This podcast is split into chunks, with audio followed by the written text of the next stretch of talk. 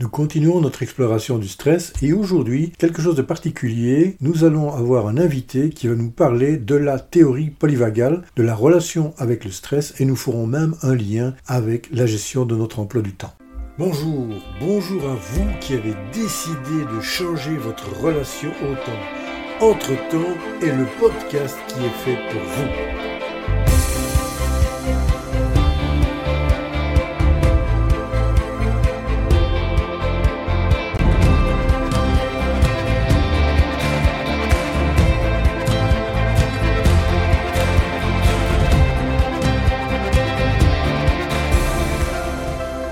Nous allons réellement voir le temps d'une autre manière, un autre regard sur votre temps, et je vous emmène dans cette aventure qui vous offrira de retrouver du temps pour vous, mais aussi plus de sérénité au quotidien. Bonjour, bonjour à vous, très heureux d'être ici aujourd'hui avec vous. C'est Jean-Claude, Jean-Claude Blémont derrière le micro, et nous allons donc voir aujourd'hui cette fameuse théorie polyvagale. Mais en fait, de quoi s'agit-il? De quoi parle-t-on? Eh bien, nous allons rejoindre dans quelques instants notre invité qui va nous donner toute une série d'informations et en fait démystifier qu'est-ce que cette fameuse théorie, qu'est-ce que le nerf vague, aussi pourquoi s'appelle-t-il ainsi, quel est son rôle. Mais nous verrons également la relation au stress, quelle est l'origine du stress, quels sont les grands types de stress que nous rencontrons, quel est le rôle du nerf vague dans des situations de stress, comment ça fonctionne et surtout pourquoi. Et enfin, nous verrons quelques moyens de se calmer, que faire pour réduire son stress, comment redevenir calme? Et comment détecter qu'un stress n'est pas toujours nécessaire à notre survie? Voilà. Mais avant de rejoindre Maxime Jacques, j'aimerais vous le présenter un peu plus en détail.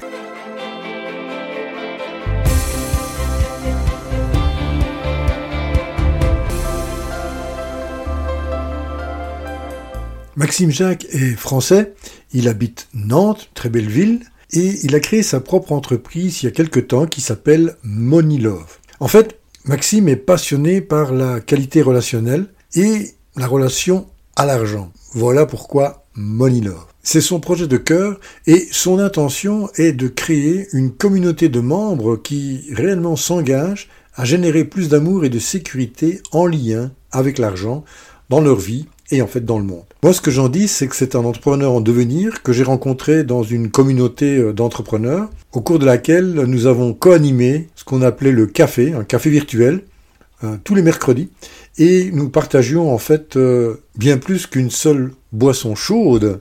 Nous avons échangé beaucoup, partagé nos idées, nos impressions sur des sujets variés et divers. Et finalement, au fil des mois, je pense qu'est née une amitié et aujourd'hui, j'ai l'extrême honneur et le plaisir surtout de passer un moment plus qu'agréable avec Maxime qui va nous parler de cette théorie polyvagale et du nerf vague. Il s'est formé auprès de Ludovic Leroux, qui est à la fois son formateur et son mentor, et il va nous livrer ici les secrets de cette théorie qui a un effet et un impact sur notre manière et notre relation de vivre avec le stress.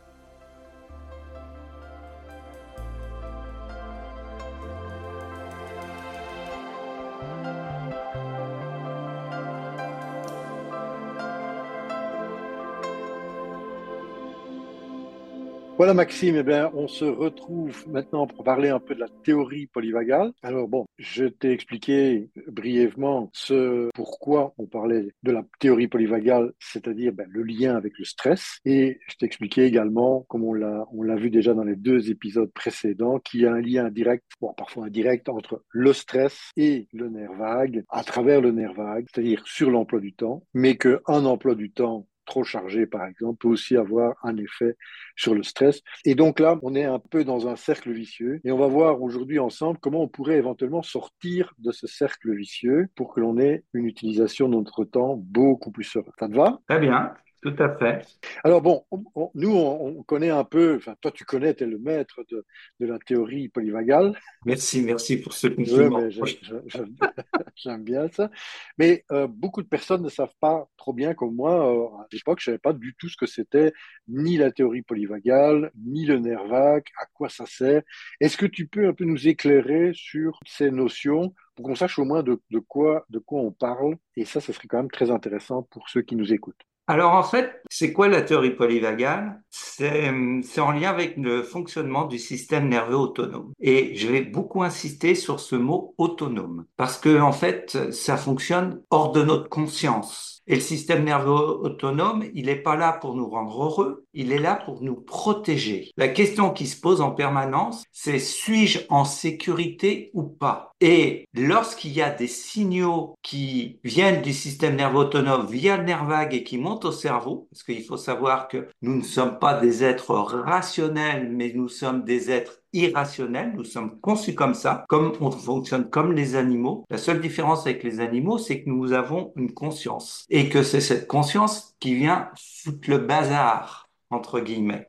Donc, si à travers les signaux, qu'ils soient extérieurs, notre environnement, ou intérieur, l'environnement intérieur, il y a des signaux d'insécurité réels ou imaginaires, on active la fonction de protection du système nerveux autonome à travers les informations qui passent par le nerf vague et qui remontent au cerveau, et qui ensuite du cerveau redescendent au niveau du corps. Est-ce que pour le moment, ça va? C'est suffisamment clair Ah oui, c'est très clair et ça me donne envie de savoir, oui, mais c'est quoi ce fameux nerf vague bah, ce fameux nerf vague, c'est, il y a, dans le système nerveux autonome, il y a deux branches. Il y a la branche sympathique qui est une branche d'activation, l'accélérateur, et il y a la branche parasympathique qui est celle du nerf vague qui a deux branches. Et la branche parasympathique, c'est celle qui freine. Accélérateur, frein. Mobilisation, figement ou euh, frein, en fait. Et en fait, le nerf vague, il est composé de deux branches. La branche du vagal dorsal, celle qui correspond au figement, et la branche du vagal ventrale, celle qui correspond, qui est la plus récente dans la,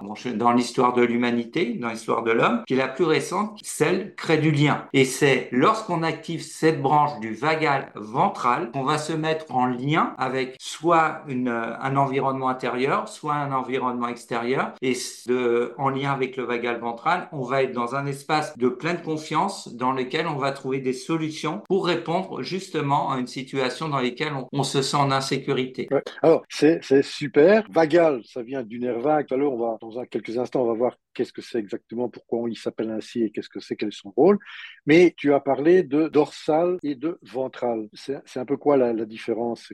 Pourquoi il y a un ventral et un dorsal? Bah, C'est-à-dire que lorsqu'on est en, en, insécurité, il y a deux manières de répondre. Soit la mobilisation, soit le figement. La mobilisation, ça se passe par euh, ce qu'on appelle euh, une, la fuite ou le combat. On est dans une, une sensation de menace. Par exemple, prenons le, un stress en lien avec le temps, car je suis en conflit entre deux priorités. Je vais manquer de temps, je me sens menacé. Alors là, j'ai deux manières d'y répondre. Soit je fuis en faisant plein, plein, plein d'actions, ou soit j'y vais dans le go, go, go, go, go, et puis là, je vais activer euh, l'adrénaline, la partie euh, donc euh, sympathique du système nerveux autonome pour pour mobiliser l'action. C'est une manière que le système nerveux a choisi pour pouvoir répondre, s'adapter à la situation de stress, parce que nous sommes des êtres d'adaptation c'est super important à entendre ça.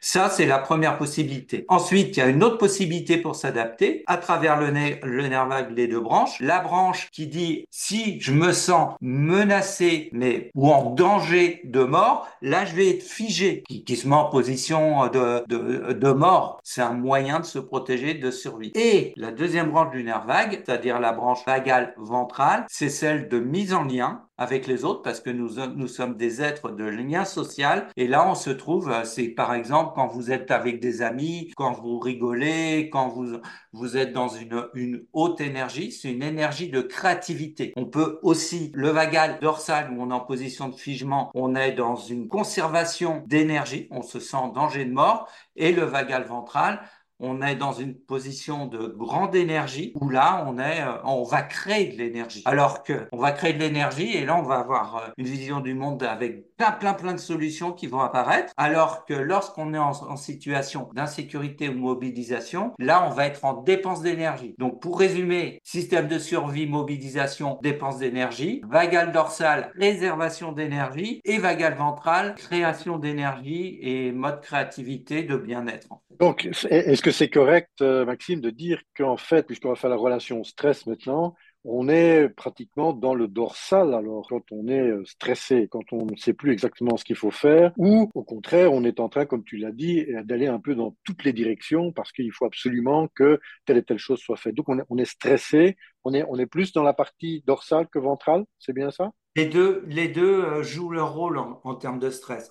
Tout dépend. Alors, il y a quatre stress. Le premier, c'est le stress aigu, c'est-à-dire que vous êtes surpris. Ah, là, il y a un pic de stress, il redescend aussitôt parce que le système nerveux, il a dit oh ben non, il n'y a pas de danger. Donc là, ça redescend aussitôt. Ça, c'est le stress autonome. Il y a le stress ou homéostasique qui lui, c'est un stress qui se construit sur la durée. C'est-à-dire que imagine que tu as une jauge de stress de 0 à 100. Il y a des personnes qui, à travers leur expérience de vie tout au long de la vie depuis la plus tendre enfance, vont peut-être avoir un niveau de stress de 20% sur cet niveau de jauge. Et ça, c'est des personnes qui sont euh, relativement en mode, euh, en mode dorsal. On va pas dépenser beaucoup d'énergie. Et il y a des personnes qui vont développer, avec qui vont être très anxieuses et qui vont développer un niveau de stress peut-être à 70%. Et le corps, en permanence, il va envoyer des, signaux d'insécurité sécurité à hauteur de 70%. Et ben, ces personnes-là, il suffit qu'on ait une petite dose de signaux d'insécurité qui vient un peu plus, alors là, boum, ça va, ça va partir. Hein. Peut-être dans, dans l'agressivité ou dans la fuite hein, par rapport à ça. Et donc, comme le système nerveux, le principe, c'est de l'adaptabilité, c'est comment, et naturellement, il y a une loi naturelle, ce qui s'appelle la loi de l'homostasie, naturellement, quand on est en situation de stress, notre système nerveux autonome, il va activer, il va, ce qu'il va chercher en permanence, c'est à revenir à ce niveau d'homéostasie, de, de niveau de stress qu'il connaît, qui est inscrit dans son corps qui est programmé dans son corps. Et ça va plus loin, par exemple, des personnes qui sont tout le temps en, en activation pour qui elle le repos fait peur, qu'est-ce qui va se passer? À un moment donné, le mental va dire go go go go go, faut que j'y aille. Hein. Il y a beaucoup de personnes qui sont comme ça, beaucoup d'entrepreneurs qui sont comme ça. J'y vais, j'y vais, j'y vais. Et à un moment, le système nerveux dit j'ai atteint ma limite. Et là, c'est soit une syncope de vagale, ce qu'on appelle une syncope vagale, où là le, bah, le système nerveux il active directement le vagal dorsal, breakout, boom, ça. Ou sinon c'est euh, c'est le burn-out. Oui, c'est ce que j'allais te dire. Euh, ça, ça, ressemble énormément au fait de dire euh, on, va vers le burn-out.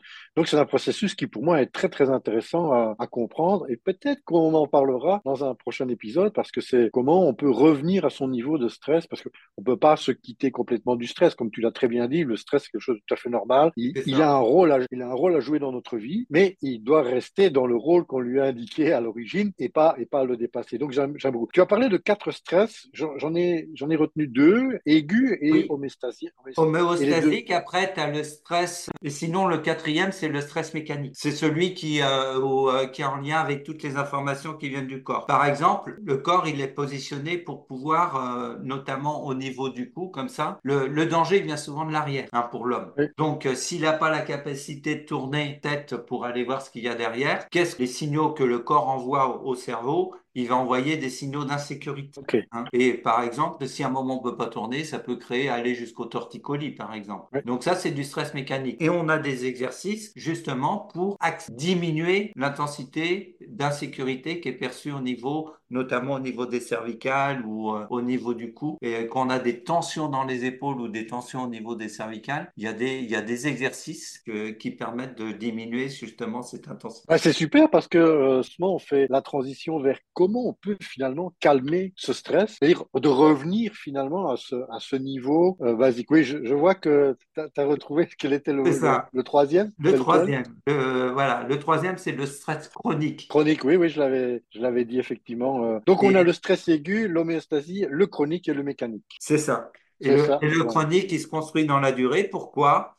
Parce que quand on a, au départ, normalement, on est euh, comme le système nerveux autonome, sa, sa fonction, c'est de, on a un pic de stress, on revient, la loi de l'homéostasie, on revient à un niveau d'équilibre parfait à travers une série de processus régulateurs, mais le série de, bah, c'est comme une maladie auto-immune, en fait, bah, le stress chronique. C'est-à-dire que on va développer tout au long de notre vie un, un niveau de stress, mais euh, on n'est plus dans la, la capacité d'adaptabilité du système nerveux par rapport à une situation de stress et on on va être comme si on était en permanence, qu'il y ait du danger ou pas, une menace ou pas, en permanence, on va recevoir des signaux d'insécurité. Et le, corps va, va, va ressentir un stress, mais euh, qui n'est plus adapté à la situation du réel, en fait. Exactement. Et c'est un peu ce que je disais aussi, c'est que ce, danger peut simplement être imaginé, même. Exactement. Rien de, rien de réel. Donc, il n'y a absolument aucun danger réel, mais moi, je le perçois, moi, je me l'imagine. Et en fait, ça vient, et ça, j'aurai aussi l'occasion d'en parler parce que c'est vraiment magnifique, c'est que le cerveau, pour lui, qu'il soit confronté à quelque chose qu'il voit réellement ou quelque chose qui est pensé, pour lui, c'est le, le, même style d'information. Hmm. Donc, il passe cette information euh, comme si c'était un, stress, un danger réel qui va, qui va créer du stress. Et ce que je notais, effectivement, tu as tout à fait raison. Merci de m'avoir écouté. c'est superbe.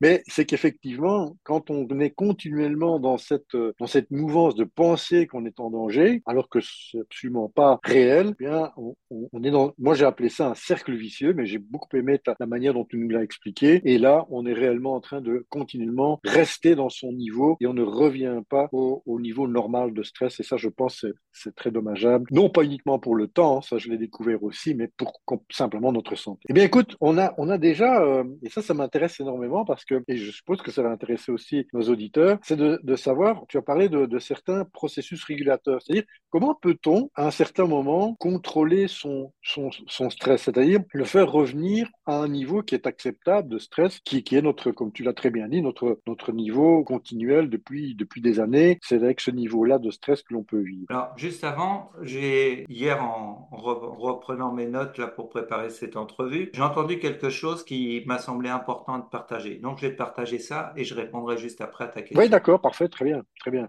La première question, Ludovic Leroux, qui est mon formateur en théorie polyvagale, il nous a fait, par exemple, la réunion d'aujourd'hui. Normalement, j'ai pas besoin de me stresser avant le fait d'être dans la réunion. Il y a une part d'inconnu, etc. Mais le fait de me préparer avant, de me dire est-ce que je vais arriver à avoir toutes les questions, est-ce que je vais pouvoir répondre à toutes les questions de Jean-Claude, etc., etc., je commence à me mettre dans un niveau de stress en lien avec le futur. Et puis après la réunion, je peux me dire, ah ouais, mais j'aurais pu dire ça. Ah, j'aurais dû lui dire ça. Ça, c'était intéressant. Qu'est-ce qui fait que j'ai pas, que j'ai pas ça?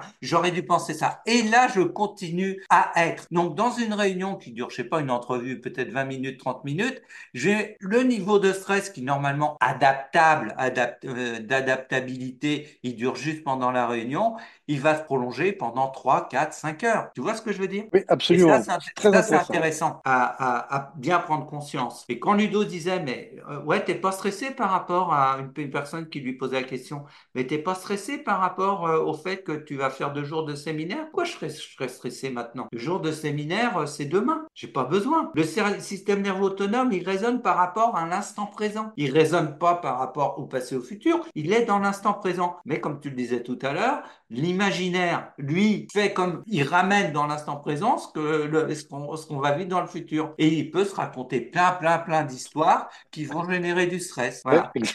Tout à fait, tout à fait ça. tout à fait ça, effectivement. Maintenant, je vais répondre à tes questions. Il y a deux manières de répondre aussi. Il y a, et c'est en lien avec deux termes, il y a gérer nos stress et être libre avec le stress. Gérer le stress, c'est un processus ponctuel. Être libre ou se libérer du stress, c'est un processus à long terme. Ah oui. Donc gérer le stress, c'est atténuer le stress. J'ai un pic de stress, je sens que j'ai conscience, je suis à l'écoute de mes sensations corporelles, je me sens stressé, Là, j'ai des outils qui peuvent être la respiration, la cohérence cardiaque et pour diminuer ma, mon niveau de stress ou ma dose de stress. Être libre, se libérer du stress, c'est libérer de la place dans notre homéostasie de survie. Libérer de la place. J'ai un, une homéostasie de survie à 70%. Libérer de la place, c'est la descendre à 20%, par exemple. Et ça, pour ça, c'est une rééducation de notre système nerveux. Qu'on a à 70%, on vit dans un système continuel d'anxiété. Et ben là, c'est on va on va déprogrammer notre système nerveux, c'est ok, on va le remercier, être dans la gratitude parce qu'il a fait super bien son boulot. On va lui dire, oh, tu sais, dans l'instant présent là, la manière dont tu as réagi quand tu étais enfant, tu étais soit en position d'isolement, d'impuissance ou d'incapacité, mais en tant qu'adulte, tu as plein de ressources maintenant que tu peux activer. Donc on, on va lui montrer à travers toute une série de processus régulateurs ou de reconditionnement que dans l'instant présent, il n'a plus besoin d'avoir ces 70% de stress chronique en fait et qui, et, qui peut revenir ou que l'homéostasie de stress qui est réglée à, à 70%, il peut la ramener à, à, à 50, 40, 30 et là on va se libérer du stress. Et un des moyens, c'est on se met dans une posture de vagal ventrale, donc de sécurité intérieure et à partir de cette posture, qui est une posture d'amour, de lien, on va se mettre en lien avec la situation du passé qui nous a stressé et qui a amené à avoir ce niveau de stress homostasique élevé. D'une manière très pratique, comment on fait ça? D'une manière très pratique, c'est un processus que l'on ne met pas quand on est en situation de stress. C'est un processus quand on, se sent dans une position de, sécurité, en vagal ventral, où tout est possible, où on a des solutions, d'accord? Tu te mets dans une position de vagal ventral. Ça, tu vas penser à une situation qui te stresse et à travers de cette posture de vagal ventrale,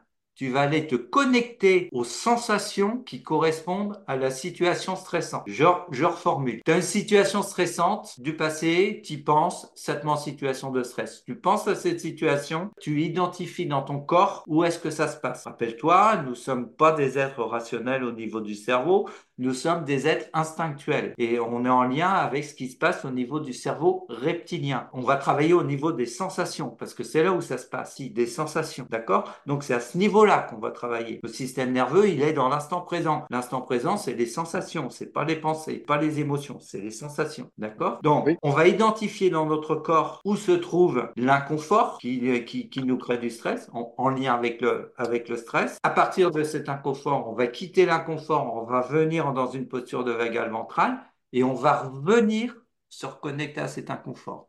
Et là, on va rajouter une énergie de sécurité à quelque chose d'insécure. Et c'est un travail qui va se faire sur la durée, encore et encore et encore et encore. Et à partir du moment où ça devenir un processus automatique, et qui va s'activer de manière autonome, à ce moment-là, on va être de plus en plus libre avec le stress parce que l'idée, c'est que on se sente libre, quelle que soit l'échelle qu'on se trouve, soit en vagal dorsal, soit en sympathique agressif ou sympathique fuyant, ou, euh, ou en ventral. L'idée, c'est ça. Être libre avec, c'est de se sentir OK. Bon, ben là, je suis en vagal dorsal. Là, je me sens extrêmement en insécurité. Et c'est OK. C'est juste une mémoire qui s'active au niveau dans notre corps. Ben oui, ben là, euh, je me suis mis en, sympathique agressif. J'ai piqué une colère de, de dingue. J'ai dépassé mon niveau de stress gérable. Donc, eh ben, c'est OK. Et je vais pas me culpabiliser pour ça. C'est juste autonome. On ne peut pas avoir ça. Beaucoup de personnes disent, moi, je veux contrôler mon niveau. C'est pas possible. On ne peut pas contrôler. On peut juste accueillir et accepter. C'est hors de, oui, je comprends pas. C'était plus fort que moi. J'ai pas compris. Mais c'est normal. C'est plus fort que le mental. Plus fort que moi. Le moi, c'est le mental. Oui, exact. Bah, écoute, c'est très, très intéressant. J'aimerais pouvoir terminer sur, euh, sur un point, parce que le temps, le temps, tu vas ah mettre du temps, effectivement, le temps passe vite. Il y a, il y a quelque chose, moi, qui me reste euh, toujours comme question. Comment je peux détecter un certain moment qu'un stress m'est nécessaire, parce que il faut quand même que je fasse très attention à certaines choses, ou qu'un stress, finalement, n'est pas nécessaire. J'ai, comme tu as très bien dit, je n'ai pas besoin de me stresser de ça.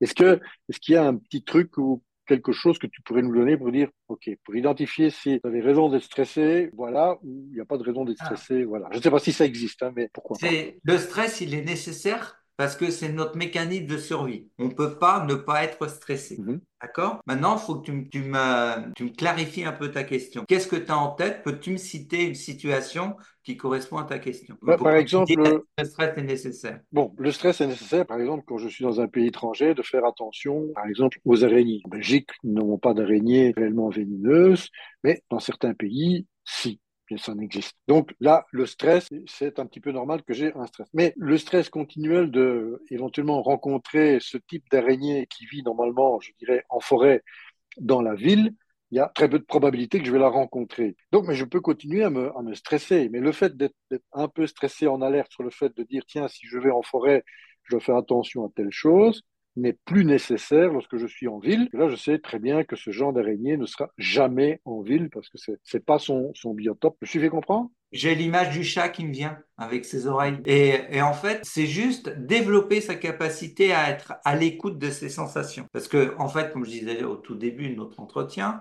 80% des informations vont du corps vers le cerveau et simplement 20% des informations du, du cerveau vers le corps. Donc, si on a développé notre processus d'écoute de nos sensations, on va pouvoir choisir intelligemment la meilleure réponse adaptative qui va favoriser, comme dit François Lemay, la vitalité, la guérison et la prospérité. J'ai découvert justement euh, que l'étymologie du mot intelligence, c'est la même que celle du mot adaptabilité. Le corps est intelligent, il, il a une intelligence infinie.